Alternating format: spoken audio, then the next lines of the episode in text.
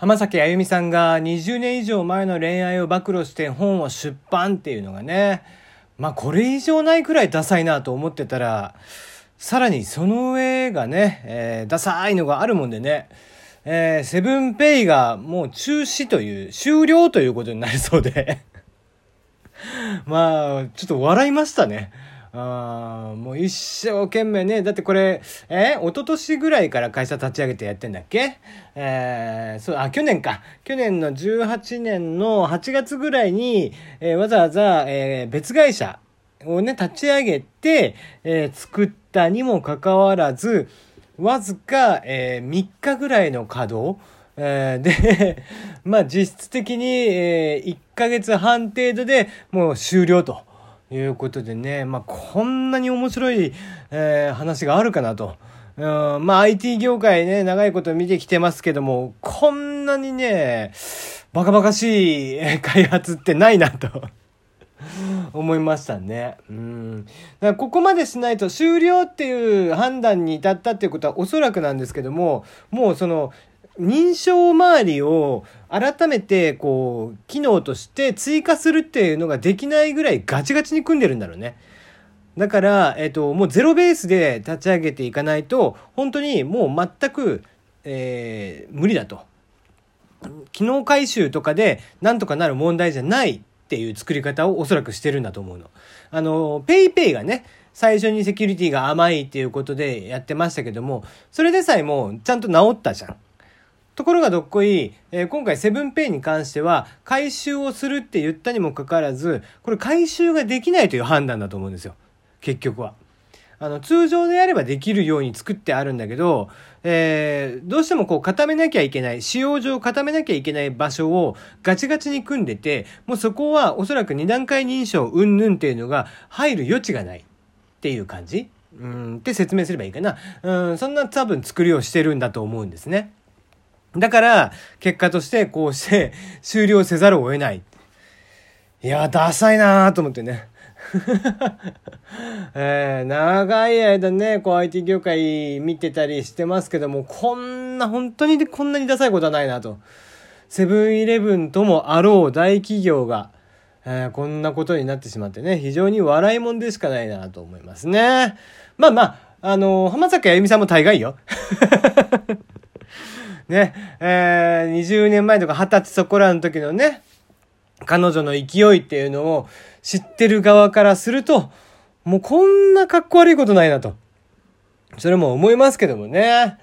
まあだからなんだろうな、別にお金に困ってるとかじゃないんだろうね。もう本当に単純に、えー、またチヤホヤされたいとかっていう意識が、やっぱりどっかしらにあって、えー、出版社側もそれをね、なんとなく、えー、汲み取ってこう、話を持ちかけたのかな。これだって ABEX にいる状態ですからね、浜崎あゆみさんまだ。ってことは、松浦さんもこの本に関してはある程度知ってたはずなんですよね。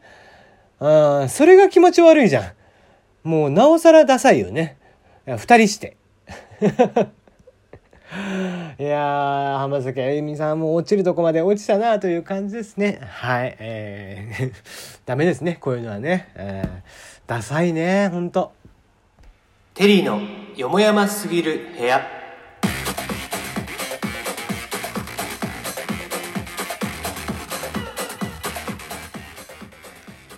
改めましてこんばんは、テリーでございます。いかがお過ごしでしょうか、えー、この番組ではメールの方を募集しています。番組への質問、感想、応援、不通た恋バナ相談口、何でも結構です。えー、大喜利のお題ですね。えー、時代を反映したサザエさんのエピソードタイトルとはということで、こちらは日曜日やります。えー、インターネットとかね、スマートフォンとか現代家電なんか、えー、社会制度なんかも当時からすると、えー、アニメスタート当時からするとだいぶ変わっておりますが、えー、そんなものを踏まえて、えー、エピソードタイトルを決めてみてください。えー、そして、あなたがいつか飼ってみたい動物はということでね、こちらは、まあ、法律などでね、変える、変えない、えー、もしくは絶滅してるとか、そんなんでも OK ですね。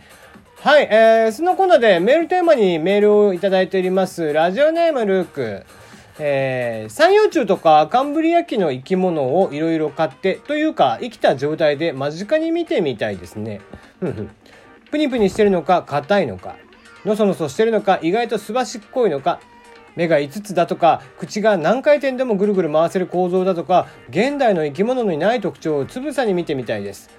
自分で世話するのは大変そうだから、まあ、水族館で見るので十分かなということでね。確かに確かにあの絶滅してる動物というかねこういう生き物。三葉虫とかも確かでかいですよね。うん、だからそういったものとかって確かに見てみたいかもしんないな。まあまあ確かに買うっていうのはちょっとねえー、あね目が覚めた時に枕の隣で三葉虫ののそのそしてたらちょっと気持ち悪いですからね。うん、そういうのはちょっと勘弁してほしいとは思うけど確かに見てはみたい気がしますね。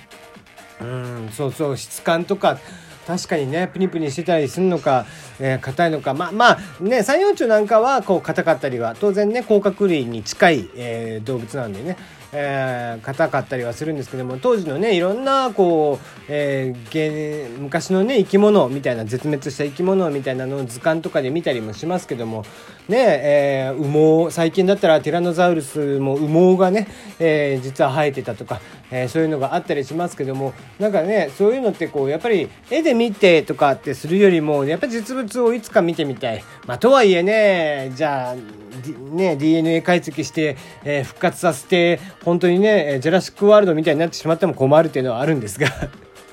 ねえー、まあ映像でぐらいね、えー、見てみたいなと思うことはあったりしますね。はい。えー、こんな感じで送ってきていただけたらいいなと思います。えー、ルクさんありがとうございました。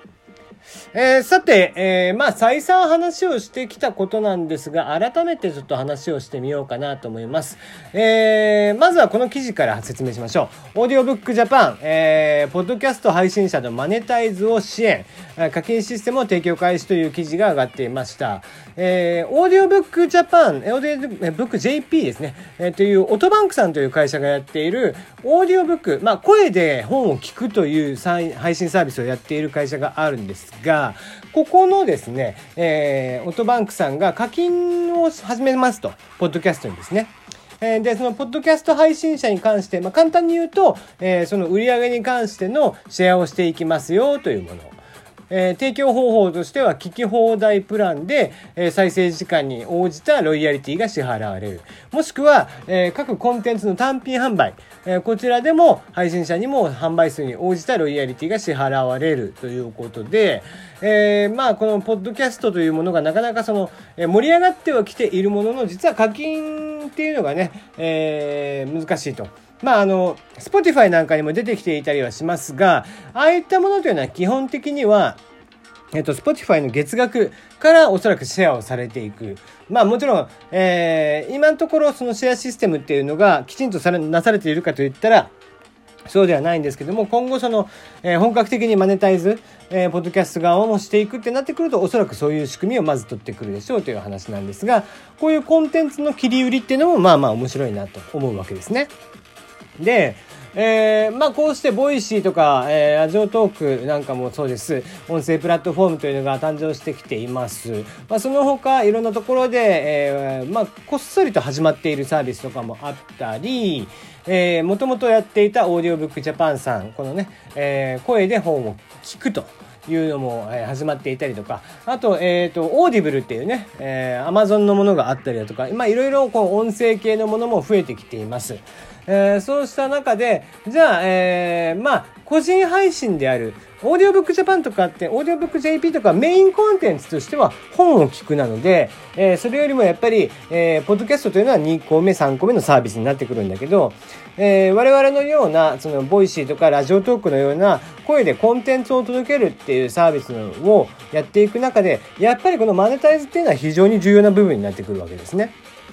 うん、今のところは完全無料として、ボイシーもラジオトークも使えていますが、まあ、ボイシーもね、今後、えー、月額とかを導入するのしないのとかいう話もあったりなかったりしてますけども、まあ、そのあたりがね、えー、やっぱりあってしかるべきかなと。ノートさんとかはね、えー、音声コンテンツに対して料金を課金することができると。ということで、やっぱりその課金システムっていうのは僕はあってしかるべきなのかなと思っています。で、もう一つ言えば、えー、今日ですね、ボイシーさんが、えー、今までその、リスに、えー、聞く方の本アプリと、えー、配信者が録音する方のアプリとって2つ分かれてたんだけど、配信者側の方が、えっ、ー、と、数字がだいぶ見れるようになったそうですね。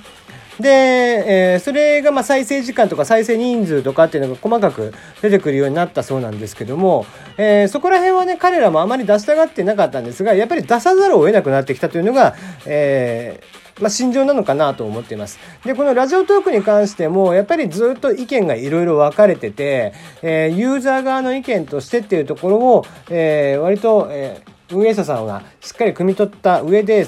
今のところ再生数とかかなりぼやかした感じになっていますが、僕はどこまで行ってもやっぱりこの数字というのは出した方がいいと思ってるの。